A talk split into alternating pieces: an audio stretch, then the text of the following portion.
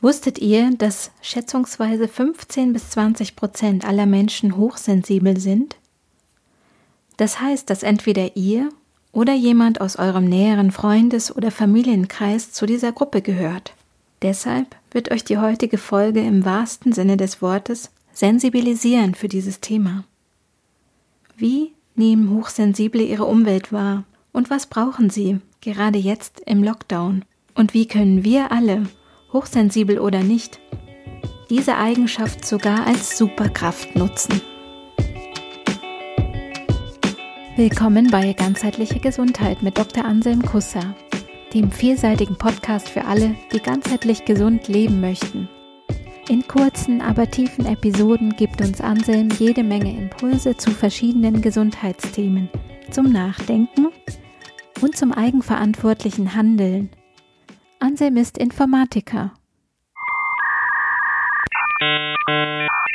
Hat einen schwarzen Gürtel in Aikido. Und einen Doktor in Biochemie. RNA polymerase 3 transcription is absolutely definitely probable. Er ist auch noch DJ. Ah, yeah. Und Papa. Du, warte mal, das ist für meinen Podcast. Äh, aber nein, bitte den anhören aber vor allem ist er ganzheitlicher Familienheilpraktiker in seiner Praxis in München. Damit ihr das meiste für euch herausholen könnt, nehmt euch Zeit zum aktiven Zuhören. Es geht um eure Gesundheit.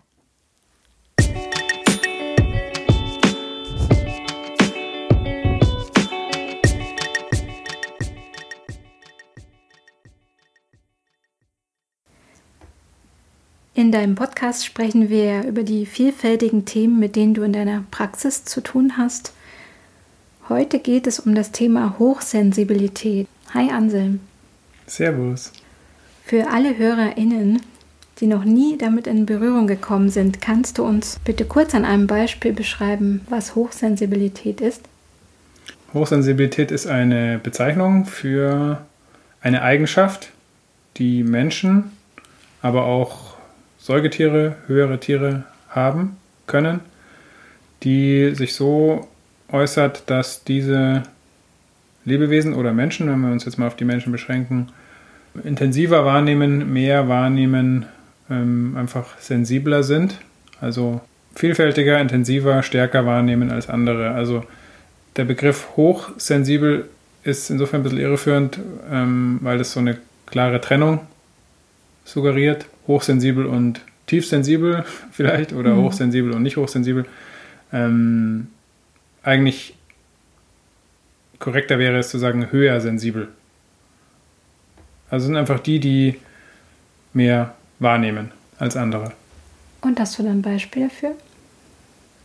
Man kommt in einen Raum, zum Beispiel ähm, auf eine Party, und was nimmt man wahr? In dem Raum. Ne? Manche Leute nehmen vielleicht irgendwie die, ähm, die, Möbel wahr, die da stehen, oder ähm, okay, hier läuft Musik, oder manche Leute nehmen vielleicht ganz andere Sachen wahr, oder manche nehmen vielleicht gleich wahr, was da für Gerüche sind, was da für eine Stimmung herrscht, was da für Freundlichkeiten und Feindlichkeiten herrschen in dem Raum vielleicht, ähm, was da für eine Atmosphäre ist und verarbeiten das auch gleich ganz intensiv. Ähm, ein anderes Beispiel wäre zum Beispiel, wenn wir jetzt schon bei Gesellschaft und Party sind, ähm, bei Musik. Ne? Mhm. Die, die, gleiche Musik in der gleichen Lautstärke, die zwei unterschiedliche Menschen hören, kann für den einen unangenehm sein und für den anderen angenehm.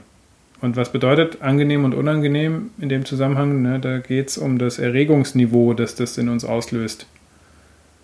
Erregungsniveau, da geht es ums Nervensystem. Unsere Nerven geben ja den Input von außen nach innen.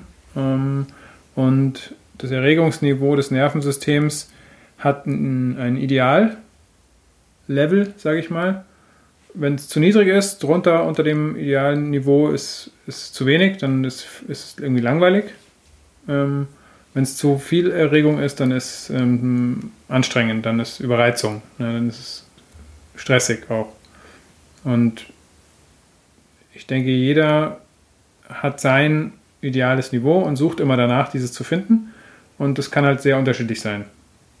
Für den einen ist äh, die Musik schon viel zu laut, weil er sehr sensibel ist, was die äh, akustische Wahrnehmung angeht. Für den anderen ist es, äh, der hört vielleicht schlecht oder mag es gerne laut und für den kann es nicht laut genug sein. Das ist nur die Lautstärke. Dann gibt es noch andere Aspekte natürlich. Ne? Der Inhalt, der damit transportiert wird und alle diese Sachen können da eine Rolle spielen. Wie ist es denn einzuordnen? Ist es eine Art Krankheit oder Belastung? Nee, ist es nicht. Erstmal ist es neutral. Das ist eine Eigenschaft. Die kann, kann zum Nachteil werden. Ne, wenn ich wo bin, wo die Musik zu laut ist für mich, dann ist das für mich ein Nachteil, ein Problem. Und dann sollte ich gucken, wie ich da mich regulieren kann. Ohrstöpsel rein oder rausgehen aus dem Raum oder bitten, ob sie leiser machen können, was auch immer. Ähm, die kann aber auch positiv sein, diese Eigenschaft. Ne?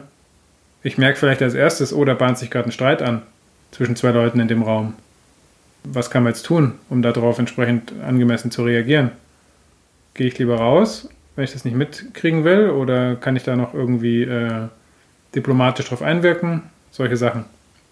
Das kann so weit gehen, dass es auch Leben retten kann. So eine Eigenschaft.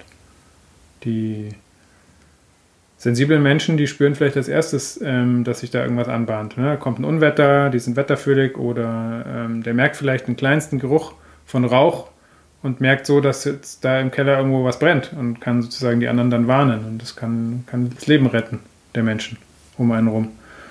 Also. Ist es vielleicht auch die Fähigkeit, sich in andere Menschen stärker einzufühlen?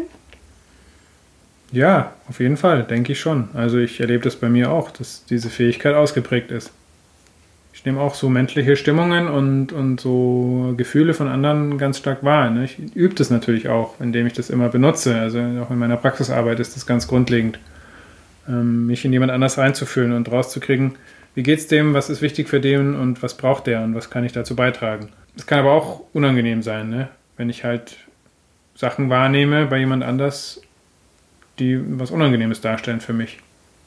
Aggression zum Beispiel oder Feindseligkeit oder solche Sachen. Also gibt es auch wieder beide Seiten. Also Einschränkung und gleichzeitig auch Superkraft. Ja, vielleicht, ja. Die hochsensiblen Menschen, sind es auch eher die, die man als introvertiert bezeichnen kann? Vielleicht gibt es eine Tendenz, aber das hängt, denke ich, nicht unbedingt zusammen. Hochsensibilität und Introvertiertheit. Introvertiertheit im Sinne von, dass jemand sich eher zurückzieht, eher in sich lebt, und nicht so sehr nach außen. Das sind dann eher so die, wie man extrovertiert nennt. Hochsensibilität kann zu Introvertiertheit führen. Es kann ganz Zusammenhänge geben, aber das ist nicht unbedingt, hängt nicht unbedingt direkt miteinander zusammen. Jemand, der hochsensibel ist, kann introvertiert werden, weil ihm alles zu viel ist und sich dann zurückzieht und dann von anderen als introvertiert bezeichnet werden oder so, aber es hängt nicht unbedingt zusammen. Wie ist es bei der Verteilung Männer und Frauen? Ist das eher eine weibliche Eigenschaft? Nicht unbedingt. Also da gibt es keine klare Bevorzugung, sage ich jetzt mal. Es gibt genauso hochsensible Männer, wie es nicht hochsensible Frauen gibt, wenn man jetzt mal so diese klassische, klassische Trennung einfach mal benutzen möchte. Und von der Häufigkeit, ähm, immer mit dem Bewusstsein, dass das ein fließender Übergang ist. Also die Schätzungen gehen in die Richtung so 15 bis 20 Prozent einer Spezies sind die, die höher sensibel sind.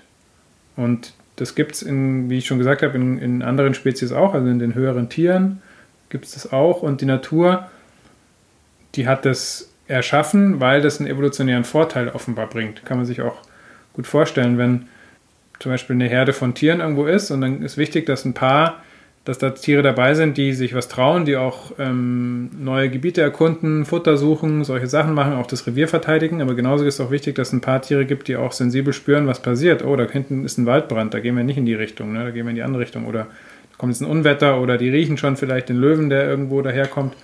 Und so ist das ähm, die Balance zwischen denen, die spürig sind und denen, die sich trauen. Und das ist auch so, sind auch die zwei Systeme, die man da ganz gut verwenden kann, um das ein bisschen besser zu verstehen. Das ist die Achtsamkeit auf der einen Seite, also vorsichtig sein und gucken, was passiert hier und, und sensibel sein und dann die Aktivierung. Und das ist das Rausgehen. Ne? Aktiv sein, Neues explorieren, Neues ausprobieren, sich was trauen. Und diese zwei Systeme sind im Wechsel miteinander und sind irgendwie im Gleichgewicht. Und mal ist das eine höher, mal ist das andere höher. Und bei den Hochsensiblen oder Höhersensiblen ist eben die öfter die Achtsamkeit ausgeprägter. Du hast ja schon davon gesprochen, dass du Gefühle oder Stimmungen stärker wahrnimmst. Gibt es da auch körperliche Empfindungen? Ja, auf jeden Fall. Also das ist auch eine wichtige Eigenschaft, ähm, die ich nutze in meiner Praxis. Äh, wenn ich jemand behandle und den anfasse, dann ist wichtig, dass ich da spüre, was ist da los im Körper. Was macht das Gewebe, was macht das Gelenk, was macht der Muskel, was macht das Nervensystem, wenn ich ähm, eine Kraniobehandlung mache. Ähm, und auch, wie hängt das mit den Gefühlen zusammen. Das heißt, ich bin da voll auf... Ähm, auf Empfang. Auf Empfang, genau, danke, auf sensorischem Input. Also körperlich mhm. und auch mental. Ich spüre, wie, wie fühlt es der Körper an. Ah, hier ist was, hier ist eine sensible Stelle. Wenn ich da hindrücke, wie verändert sich das körperlich, aber wie verändert sich auch dem sein oder der ihr Gefühl dadurch, ne? Wie das, das Innere. Da sind wir wieder beim Innen und beim Außen. Da sind wir wieder beim Ganzheitlichen. So ein bisschen. Innen und Außen, innen die Gefühle, das, die, die inneren Bilder, die Gedanken und außen das, das Körperliche, das ähm, eine, eine, eine Verhärtung, eine Muskelverhärtung, also ich ein Gelenk, was sich nicht gut bewegen lässt, solche Sachen. Das hängt zusammen. Und das körperliche Wahrnehmen ist ja ein Wahrnehmen erstmal im Außen, aber die Wahrnehmung findet ja auch im Innen statt, beziehungsweise die Verarbeitung der Reize, die man von außen nach innen bekommt, findet ja auch im Innen statt. Das heißt, man kann eigentlich auch nicht wirklich trennen zwischen Außen und Innen, das hängt zusammen. Insofern kann ich das ganz klar beantworten. Die körperliche Wahrnehmung ist bei mir auf jeden Fall auch empfindsam. Ich spüre zum Beispiel sofort, wenn irgendwie im neuen T-Shirt irgendwo hinten das Wappel drin ist noch und das mich kratzt. Das muss sofort raus. Wappel ist auf Bayerisch das Schild. Wappel ist das, der, der, der Zettel hinten, der da drin hängt, genau, wo die Größe und das Zeug drauf steht. Jetzt wissen wir, dass es Hochsensibilität gibt als Eigenschaft. Was können jetzt einerseits die Hochsensiblen tun mit dem Wissen und was können die tun, die scheinbar nicht hochsensibel sind? Vermeintlich einfach normal sind oder anders. Ja, normal oder anders. Das ist was eine Gefahr, die da auch drin steckt, in dem, ne, hochsensibel ist was Tolles und die anderen sind irgendwie bloß normal. Oder umgekehrt, die Hochsensiblen sind irgendwie die Spinner und die anderen sind die Normalen. Ne? Das mhm. habe ich, hoffe ich, zum Ausdruck gebracht, ne, dass beide sind wichtig. Die Mischung macht's. Die Gesellschaft braucht beide. Die, die Population braucht beide. In einem richtigen Verhältnis. Und das ist von vielen Sachen abhängig, was das richtige Verhältnis. Was können jetzt alle davon profitieren? Ne? Wir Menschen haben ja die Eigenschaft, dass wir uns in andere reinversetzen können. Wir können empathisch sein, wir können andere Leute verstehen. Das ist vielleicht was, was alle davon profitieren können. Jemand, der hochsensibel ist, kann erstmal sich selber verstehen. Ah, Sowas ist das. Das ist keine Krankheit. Ich bin nicht verrückt, sondern das ist nur eine Eigenschaft, die ich habe. Das kann auch eine Gabe sein, aber es kann mich auch belasten. Wie kann ich einen Umgang damit finden, damit sozusagen gut zu leben und wo kann ich das einsetzen? Das war für mich ein Schlüsselerlebnis, dass ich das mal im Radio gehört habe und diesen Begriff gehört habe und hat sofort Klick gemacht. Das trifft auf mich zu. Dann haben die es ein bisschen erklärt und dann war mir noch klarer, okay, da, da kann ich was mit anfangen. Das ist eine Eigenschaft, die auf mich zutrifft. Und dann habe ich angefangen, mich damit intensiver zu beschäftigen und habe ähm, die Bücher gelesen von der Ellen Aaron, die sich damit viel beschäftigt hat und da viel geforscht hat und habe ähm, geguckt, wie kann ich das für mich einsetzen. Und für die anderen, die damit sich nicht assoziieren können mit dieser Beschreibung, ähm, für die ist es vielleicht auch interessant, einfach zu erfahren mal, aha, es gibt solche Leute, die sind auch nicht verrückt, sondern die haben einfach eine niedrigere Reizschwelle. Und ähm, die sind aber auch wichtig, dass es die gibt. Und aha, dem ist es einfach zu laut. Okay. Das ist kein Angriff gegen mich oder gegen die Musik oder gegen sonst irgendwas, sondern ähm, der hat einfach ein anderes Erregungsniveau. Und bei der ist einfach auf dem Niveau schon überreizt, wo ich gerade erst anfange, Spaß zu haben. Und wie können jetzt diese beiden Gruppen, sage ich mal, gut für sich sorgen und auch gut mit dem jeweils anderen auskommen oder umgehen? Ja, es geht für jeden immer darum, sozusagen den richtigen Platz zu finden. am richtigen Platz zu sein. Ne? Jemand, der jetzt ähm, eine niedrige Reizschwelle hat an dem Tag, das kann sich auch von Tag zu Tag immer noch mal ändern. Ne? Merke ich bei mir auch, wenn ich eh schon angestrengt bin, dann ist meine Reizschwelle auch noch niedriger als an anderen Tagen, wo ich äh, mich fit fühle, mich, mich stark fühle. Also da gibt es auch nochmal Variationen, aber jemand, der jetzt ähm, eher eine niedrige Reizschwelle hat, ein, ein hohes Erregungsniveau ähm, möchte, der schaut halt, dass er das für sich kriegt, dass er für sich gut sorgt, dass er auch mit den richtigen Leuten am richtigen Ort ist. Ne? Äh, für den ist vielleicht gerade das Richtige, mit anderen Extrovertierten, ähm, nicht so sensiblen Leuten äh, eine fette Party zu feiern, in die Disco zu gehen. Und für jemand anders, der, der hochsensibel ist, ähm, für den ist vielleicht auch interessant mal zu gucken, okay, wo ist denn für mich der richtige Platz, wenn ich schon total überreizt bin nach einem anstrengenden Arbeitstag oder nach einer Fahrt in der U-Bahn, wo ich irgendwie 15 Gerüche und 300 Leute um mich herum hatte und 20 Gespräche über irgendwelche anstrengenden Themen, ähm, dann brauche ich vielleicht danach erstmal eine, eine, eine Pause. Ähm, was weiß ich, ein Spaziergang in einem Wald alleine oder ähm, ein dunkles Zimmer und Ruhe oder was auch immer da hilft. Und da gibt es eigentlich nur das, sich selber kennenzulernen und zu gucken, was in welcher Situation für mich gut funktioniert und für mich, das heißt auch für mich und meine nähere Umwelt, die für mich wichtig ist. Und das rauszufinden, das, da gibt es kein Patentrezept, wie ich schon gesagt habe. Das kann sich von Tag zu Tag verändern auch. Und das ist auch so, wie ich in der Praxis arbeite. Und das, denke ich, ist auch hilfreich für jemanden, um da was rauszufinden über sich, dass man im Austausch sein kann mit jemand anderem, wo man sprechen kann darüber, wo man reflektieren kann auch im Gespräch über sich selbst. Ähm, manche Sachen realisiert man ja lustigerweise erst, wenn man es mal gesagt hat oder wenn man mal wirklich äh, sozusagen ähm, aufgefordert wird, darüber zu sprechen. Von jemandem, der auch wirklich zuhört. Das ist auch wichtig, dass, sie, dass der andere einem wirklich zuhört, dass der das nicht wertet oder als negativ ansieht, diese Eigenschaften, sei es jetzt Hochsensibilität oder weniger Hochsensibilität, was auch immer.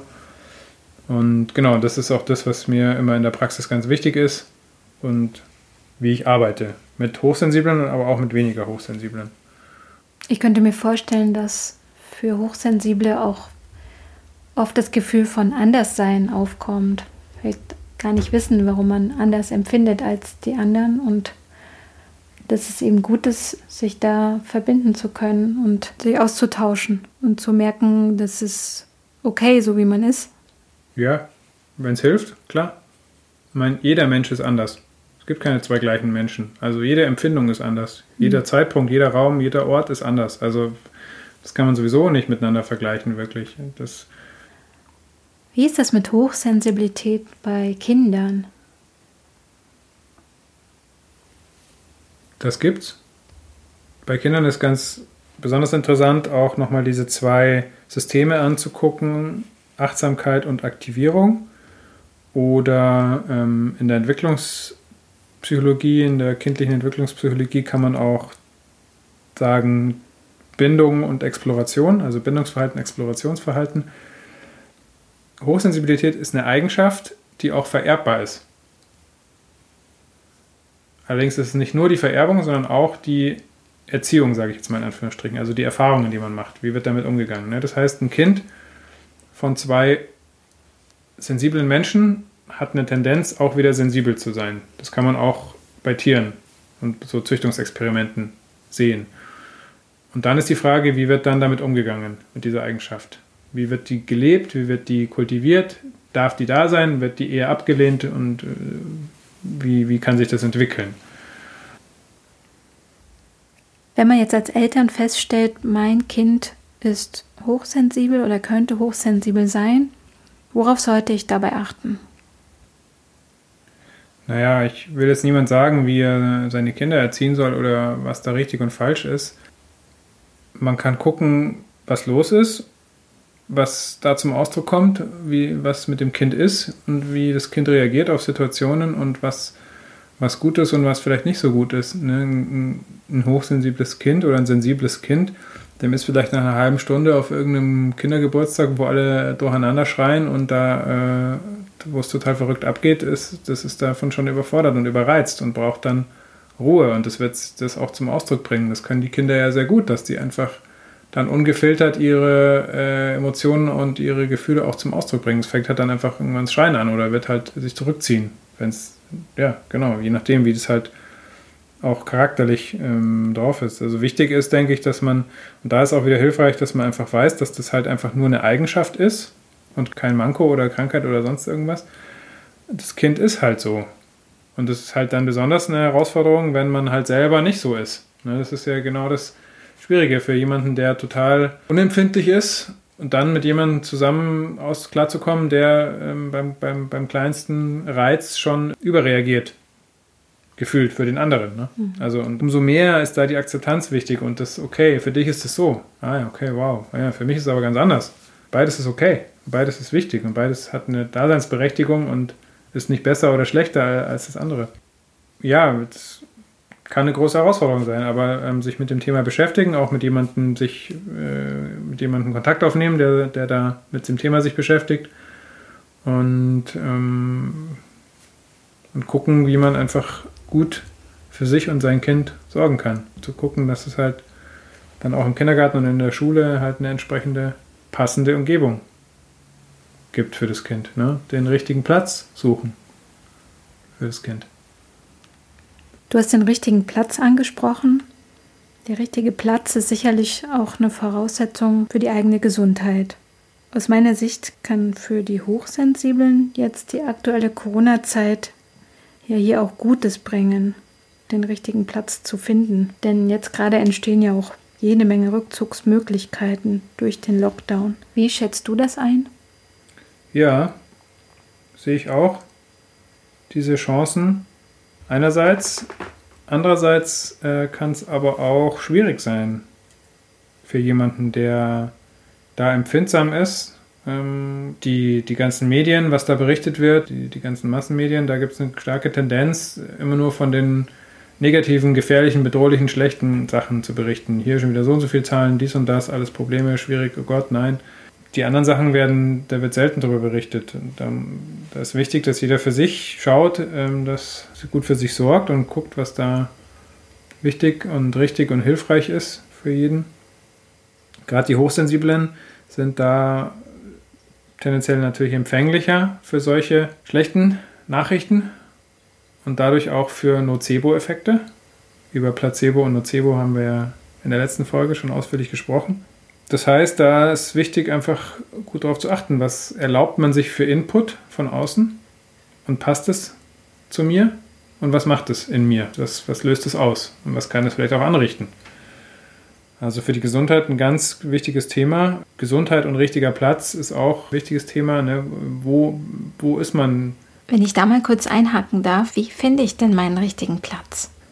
Genau, also da kann sich jeder mal überlegen, wenn er mag, lade ich mal dazu ein, das mal anzugucken, bin ich am richtigen Platz, bin ich in meinem, in meinem Leben am richtigen Platz, bin ich in meiner Wohnsituation am richtigen Platz, bin ich in meinem Job am richtigen Platz, bin ich in meinen sozialen Beziehungen mit meinen Freunden, mit, meinen, mit meiner, meiner Lebenspartnerschaft vielleicht am richtigen Platz. Wenn es richtig ist, wunderbar. Wenn es nicht richtig ist, muss man ja nicht gleich die Beziehung beenden, dann kann man ja gucken, was da nicht stimmt. Bin ich da, wo ich hingehe, wenn ich das Gefühl habe, dass ich irgendwie Hilfe oder Input brauche am richtigen Platz, zum Beispiel bei einem Arzt oder bei einem Coach oder bei einem Lehrer oder was auch immer, wo man da ist, bin ich da am richtigen Platz? Ähm, die, die höhere Frage ist so, wie will ich leben? Und das verändert sich. So wie sich jeder ständig verändert. Ne? Man entwickelt sich weiter, die Sachen verändern sich. Bin, ist das jetzt noch richtig? So wie ich es jetzt mache. Das ist jetzt gerade eine wunderbare Zeit, um so in sich zu gehen, zu reflektieren und die Sachen rauszufinden. Den richtigen Platz zu suchen. Für die Reflexion hilft es halt, wenn man sich ausdrücken kann, wenn man sich da auch austauschen kann mit jemand, habe ich ja schon gesagt. Und was auch hilft, wenn man, wenn man in der Über, äh, Überreiztheit ist, wenn, man im erhöhten Erregungsniveau ist und, und sozusagen davon gestresst ist, dass man das auch mal wieder runterfahren kann. Dazu benutze ich halt in der Praxis immer gern die kraniosakrale Osteopathie, weil das einfach ein super Tool ist, um das Nervensystem runterzufahren. Von einem hohen Erregungsniveau das Nervensystem zu beruhigen und dadurch kann sich auch der Körper beruhigen, dadurch kann sich dann der Geist wieder beruhigen, das beruhigt wieder den Körper Und dann kann der Körper eigentlich auch erst in die Selbstregulation wirklich gehen und machen, was er gerade für nötig hält. Wenn der die ganze Zeit auf Stress programmiert und gepolt ist dann, und nur im Außen im Reagieren ist, dann kann der nicht sich selbst regulieren. Das ist aber ganz wichtig. Das muss immer auch passieren können. Und du hast jetzt das Corona angesprochen. Das ist insofern wieder interessant, ähm, wenn man jetzt mal wieder die sensiblen und die so weniger sensiblen Menschen anguckt und, und die so guckt, wie die so miteinander sind. Das ist zum Beispiel ein Aspekt, den ich ganz interessant fand an dem ganzen Corona und auch an den ganzen Beschränkungen, ist diese Abstandsregel. Ne? Dadurch haben jetzt viele Leute mal eine Chance zu spüren, wie das ist, wenn man mal ganz bewusst auf den Abstand achtet.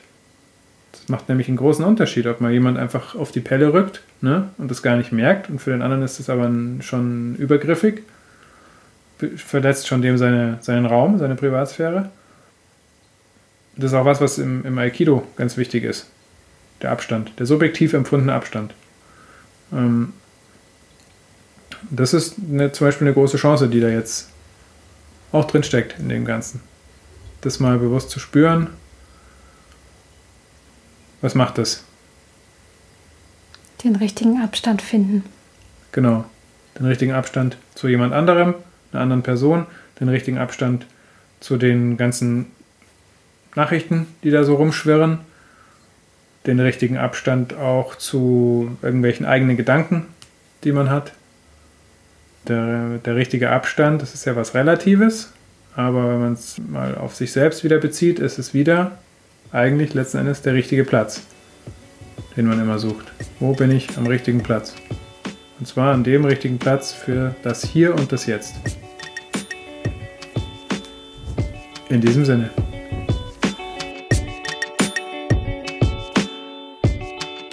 Das war die aktuelle Folge zum Thema Hochsensibilität.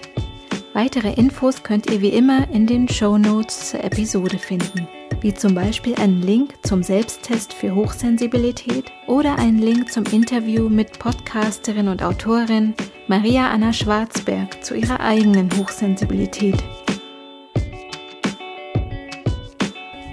In den Shownotes findest du auch den Kontakt zur Praxis für ganzheitliche Gesundheit von Dr. Anselm Kusser auf Twitter, Facebook und Instagram oder gehe einfach auf praxis-kusser.de zu Kontakt und stelle dort deine Fragen.